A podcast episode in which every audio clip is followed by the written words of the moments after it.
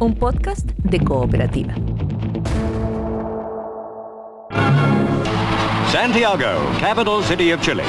And what a welcome for the Queen and Prince Philip. ¿Sabías que durante su única visita a Chile la reina Isabel II estuvo en el club hípico? Es conocida la afición de la familia real por los caballos, pero además la historia de la hípica en Chile tiene su origen en las carreras a la inglesa. Y la reina estuvo aquí mismo el 17 de noviembre de 1968. Visitó la Troya, saludó a los jinetes, saludó al público, pero no solo eso, el Club Hípico organizó una carrera que llevó su nombre. La ganó un caballo que se llamaba Quilche, comandado por el jinete, Sergio. Partieron. Fueron jóvenes aristócratas aficionados a las carreras a la inglesa los que en 1860 crearon la Sociedad Hípica Luis Cousiño, la primera organización de este tipo. La Sociedad Luis Cousiño dio paso a la fundación en 1869 del Club Hípico de Santiago. Un año después, el 20 de septiembre, se corrió el primer programa de carreras bajo la dirección de su primer presidente, Francisco Baeza Sotomayor.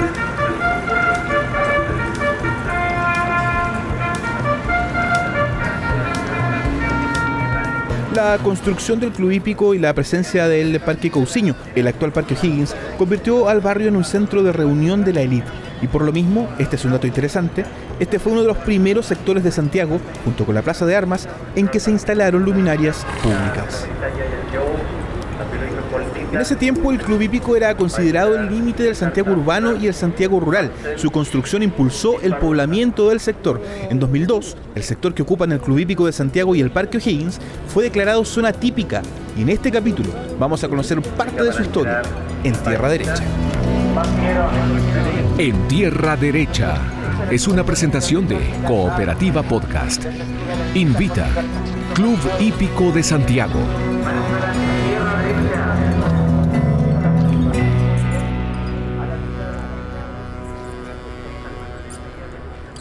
¿Qué tal? ¿Cómo están? Soy Jorge Lira y este es un nuevo capítulo de En Tierra Derecha, un podcast de Cooperativa Podcast con historias de hípica y patrimonio.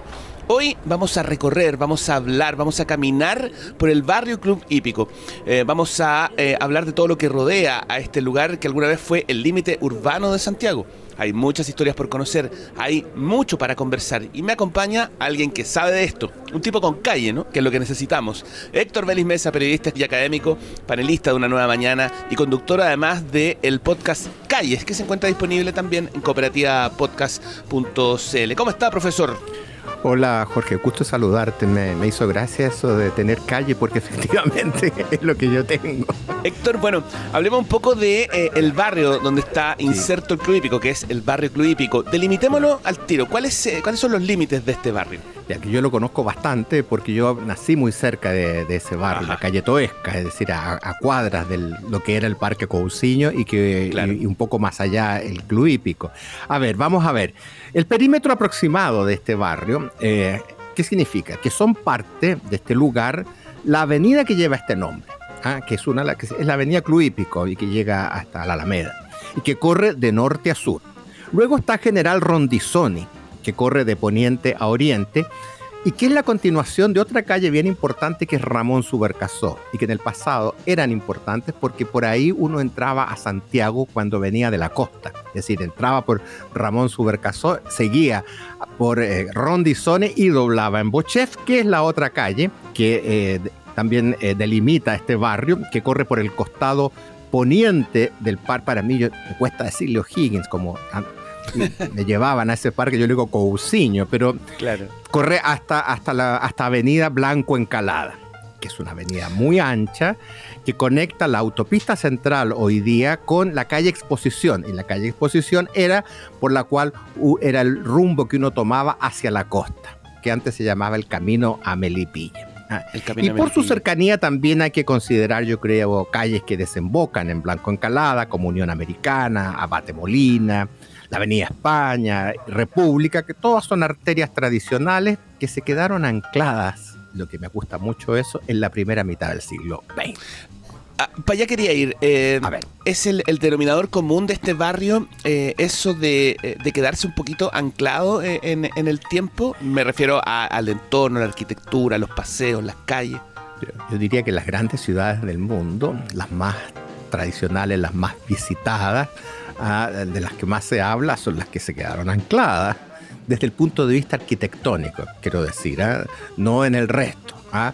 E- Europa es el mejor ejemplo y, y en algunos lugares de Estados Unidos, por ejemplo Nueva York, algunos sectores. En, Santiago el barrio Club Hípico está en el, en el siglo, en el siglo XX. En la primera mitad se caracteriza por sus construcciones, que son construcciones sólidas, de dos pisos. Son casas que no tienen antejardín en general, eh, la mayoría, salvo las grandes mansiones. ¿ah? Eh, los orígenes de este barrio se remontan a 1869, cuando precisamente se fundó el Club Hípico ¿ah? y se convirtió en uno de los puntos más selectos de, la élite santiaguina. Ah, eh, este Club Hípico en algún minuto en ese tiempo fue el límite urbano-rural ¿ah? Eh, entre lo que era el campo y la ciudad. Y, su emplazamiento junto con el, con el antiguo parque Cousiño y, y Higgins incentivaron algo que es muy importante en una ciudad, ¿ah? que fue poblar ese sector. Pero lo interesante es que se pobló ese sector, pero se mantuvieron las construcciones. Por ejemplo, en lo que es el- el- las calles eh, República y Avenida España, yo la conozco mucho porque hice clases en una universidad que estaba en República, la Universidad Andrés Bello. Las casas se han mantenido, las grandes mansiones se han mantenido, pero se- ya no son, ya no vive gente ahí, sino que son empresas, universidades, colegios, instituciones, pero las han mantenido. Las han mantenido con sus jardines, con sus rejas, con sus grandes entradas, pero hoy día son, es otra cosa, pero le da categoría al barrio, le da mucha categoría. Es otro barrio también eh, eh, en el que es importante porque es donde yo diría que comienza la urbanización de, los, de perímetros. Eh, es uno de los barrios donde se instalan las primeras luminarias públicas de Santiago, algo así como la Plaza de Armas. Entonces la, la historia que tiene es muy interesante y cuando me pregunta la- por la importancia de que todavía se haya quedado anclado, Dios quiera que se quede anclado. Oye, Desde ese punto de vista, eh, digo yo, ah, porque todo el resto, la universidad, el, el Fantasilandia, qué sé yo, y el mismo Club Hípico se han modernizado. Claro que sí. Oye, Ya no se parten los caballos con wincha como antes. No, claro que no. de ahí viene la frase cortar las winchas. Tal cual. Oye, eh, en, el, eh, en algún momento, eh, por, por este origen, digamos, eh, que tú eh, decías, y porque además la hípica en su origen también fue muy aristocrática, Claro. vivir cerca del club hípico también era, era, una, era del interés de la, de la aristocracia chilena, ¿no? Claro, por supuesto, por eso se convierte en un barrio dormitorio. Y hay una cosa que es bien interesante eh, con respecto a, a los caballos, por ejemplo, porque todo el sector del, que, no, que todavía cuando no era Parque Cousiño, pero era un sector donde la gente iba a andar a caballo. Y para entender lo que significaba un caballo, en esa época era como tener un coche último modelo de hoy, es decir, ese dinero había que tener para poder comprar un caballo. Es decir, la gente que tenía caballo es como que hoy día alguien tuviera un Porsche, un Lamborghini, y sobre todo los que eran los caballos de carrera. ¿ah? Entonces, ese, ese sector obviamente llega eh, la, la gente que puede darse ese lujo. ¿ah? Y, y así es como empieza a crecer eh, todo este entorno en el barrio donde se reunían la gente para dar las fiestas más, más glamurosas de la época, por ejemplo. Ah, Y, y así fue como creciendo hasta que uno de los magnates de, de- de aquel entonces eh, eh, le, le da forma a lo que fue el Parque Cousiño. ¿Mm? Claro que sí. Oye, Héctor, eh, hablemos un poco de los hitos que, de los hitos arquitectónicos, digamos, urbanos que están ahí Claro. instalados. Aparte del club hípico, obviamente. Vamos lugares que son por- emblemáticos, ¿no? Claro, por partes. Ve- Veamos un poco lo que es, eh, bueno, ya, ya dijiste el, el- el Club Hípico, que, que tal vez uno de sus hitos más, más importantes, más destacados, más relevantes, pero está también lo que se llama el Campus Bochef de la Universidad de Chile, donde entre otros hizo clases Nicanor Parra, y que yo también lo conocí bastante bien porque alguna vez estudié ahí, una cosa muy extraña, cuando yo digo que estuve en esa escuela. El- eh, en lo referido, por ejemplo, a la Facultad de Ingeniería de la Universidad de Chile, hay que recordar para ver la importancia que tienen estos lugares. eh, su primer decano fue Gorbea, Andrés Antonio Gorbea. Hay una calle eh, por ahí cercana que se llama Gorbea, Sí, sí. un ingeniero eh, y militar español que llegó a Chile para hacer clases en el Instituto Nacional. Y también fue conservador del Museo Nacional de Historia Natural, un hombre muy importante en la historia de lo que es la cultura y la ciencia en nuestro país. Y entre los destacados, la gente destacada de esta universidad, de esa escuela en realidad, hay dos expresidentes, Jorge Alessandro Rodríguez y Eduardo Frei Ruiz Tagle, ingenieros. Hay premios nacionales como María Teresa Ruiz, Igor Saavedra, Raúl Sáez, José Maza, entre otros. Y durante 22 años, Nicanor Parra hizo clase ahí. Hay que acordarse y recordar que Nicanor Parra era profesor de matemáticas y física. Física, ¿ah? sí. Y él dictó, pero tengo entendido que no una cátedra sobre eso, sino que tenía un curso especial sobre literatura en, en, en ese lugar. Con respecto al Parque O'Higgins, eh, que es el parque urbano, yo diría casi más tradicional o, o por excelencia de la ciudad, que fue creado eh, como Parque Cousiño en 1870 y que tiene algo que hoy día es bien importante, un cierre perimetral, es decir, no es llegar y entrar al parque. Y este sector originalmente se denominaba La Pampilla en el pasado y era el, lo que yo te contaba, el lugar destinado a los paseos a caballo, pero ahí, en ese lugar, se llevó a cabo la parada, la primera parada militar en 1832 y que presidió Diego Portales. Ahora, tú, vamos a los otros, uno que es muy importante dentro de lo que es la parte más popular, que es el rey del mote con huesillo.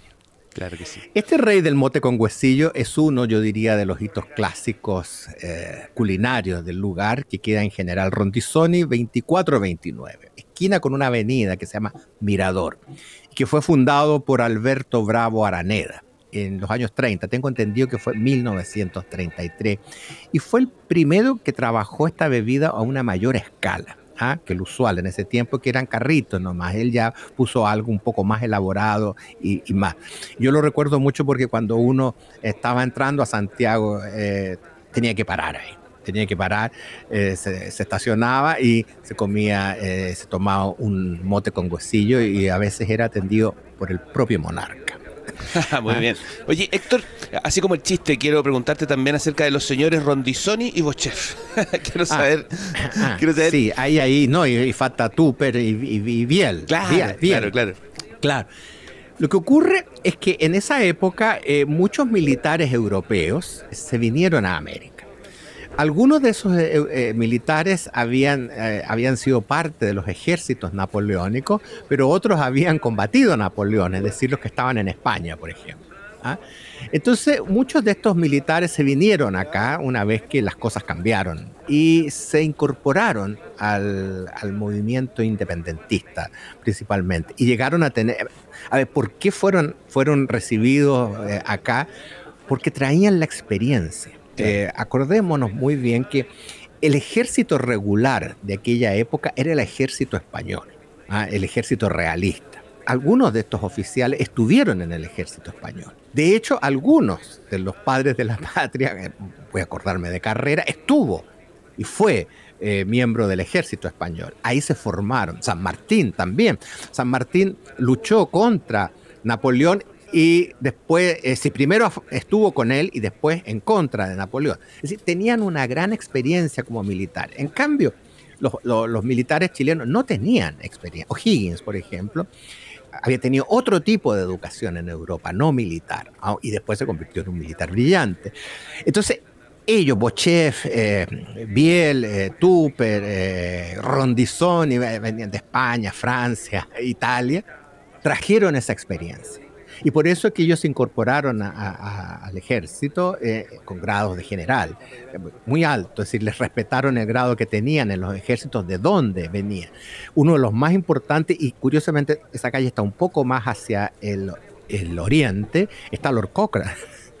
Lord claro. Cochrane, fue, claro, fue quien organizó el Ejército Libertador en la parte marítima y hacia, hacia Perú. La Entonces, eh, y, bueno, y ellos se quedaron en Chile. Y por eso, ¿y por qué ese lugar tiene los nombres de ellos? Bueno, porque por ahí estuvo la, la escuela militar, lo que es hoy día el museo. Ahí nace la escuela militar. Y, y, y, bueno, era la parada militar también, que en el año. Claro, están los, los, campos de, los llamados campos de Marte. Los campos de Marte, que, le llaman eh, a, todos estos lugares donde se, realizan estos ejercicios militares. Entonces, esa es la razón por la cual todas estas calles tienen nombre de, generales que lucharon en, en, las guerras de independencia. Y ahí también en una de estas calles hubo un atentado famoso, en la calle Biel, donde esto ocurrió el 14 de noviembre de 1914. Antonio Miguel Ramón Ramón, un obrero español, apuñaló a media mañana de ese día, 14 de noviembre, al general Silva Renar. Todos nos vamos a acordar que él fue el ejecutor de la orden de la matanza de obreros del Salitre y sus familiares en la Escuela Santa María de Iquique. Él salió a dar una vuelta por esta calle y fue, ahí se encontró con Miguel Ramón. Miguel Ramón tenía un hermano y este hermano había muerto en Iquique, precisamente en, la, lo que se conoce como la matanza de la Escuela Santa María de Iquique. Hasta hoy no se tiene claridad qué ocurrió con Miguel Ramón.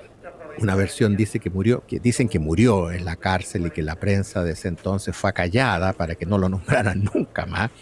La otra especula que volvió a España de donde era, de un lugar que se llamaba Molvízar y que falleció a los 44 años como consecuencia de una gran depresión de la cual nunca se pudo reponer. Y la tercera asegura que Miguel Ramón se suicidó en 1924.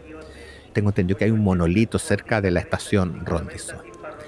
Y por Bochef, la calle Bochef, vivió uno de los críticos literarios más importantes que ha tenido Chile, Hernán Díaz Arrieta. La gente a lo mejor no lo recuerda por su nombre, sino que por su seudónimo, Alon, donde escribió por años en el Mercurio y fue el hombre que decidía en su tiempo qué es lo que teníamos que leer, es decir, su palabra era tan importante que sí, eh, un escritor podía elevarse a la fama por una crítica de él, pero también podía ser, podían destruir. La conversación con Héctor Vélez eh, Mesa, eh, este recorrido por eh, el barrio Club Hípico en este podcast en Tierra Derecha, historias de hípica y patrimonio. Héctor, muchas gracias por compartir todas estas historias con nosotros. Gracias a ustedes por la conversación. Y ustedes pueden eh, eh, compartir este podcast y escucharlo en cooperativapodcast.cl y también en plataformas como Spotify, como Apple Podcast y como Amazon Music. En Tierra Derecha es una presentación de Cooperativa Podcast y Club Hípico de Santiago. Encuéntranos en cooperativapodcast.cl, Spotify, Apple Podcast y tu plataforma de audio favorita.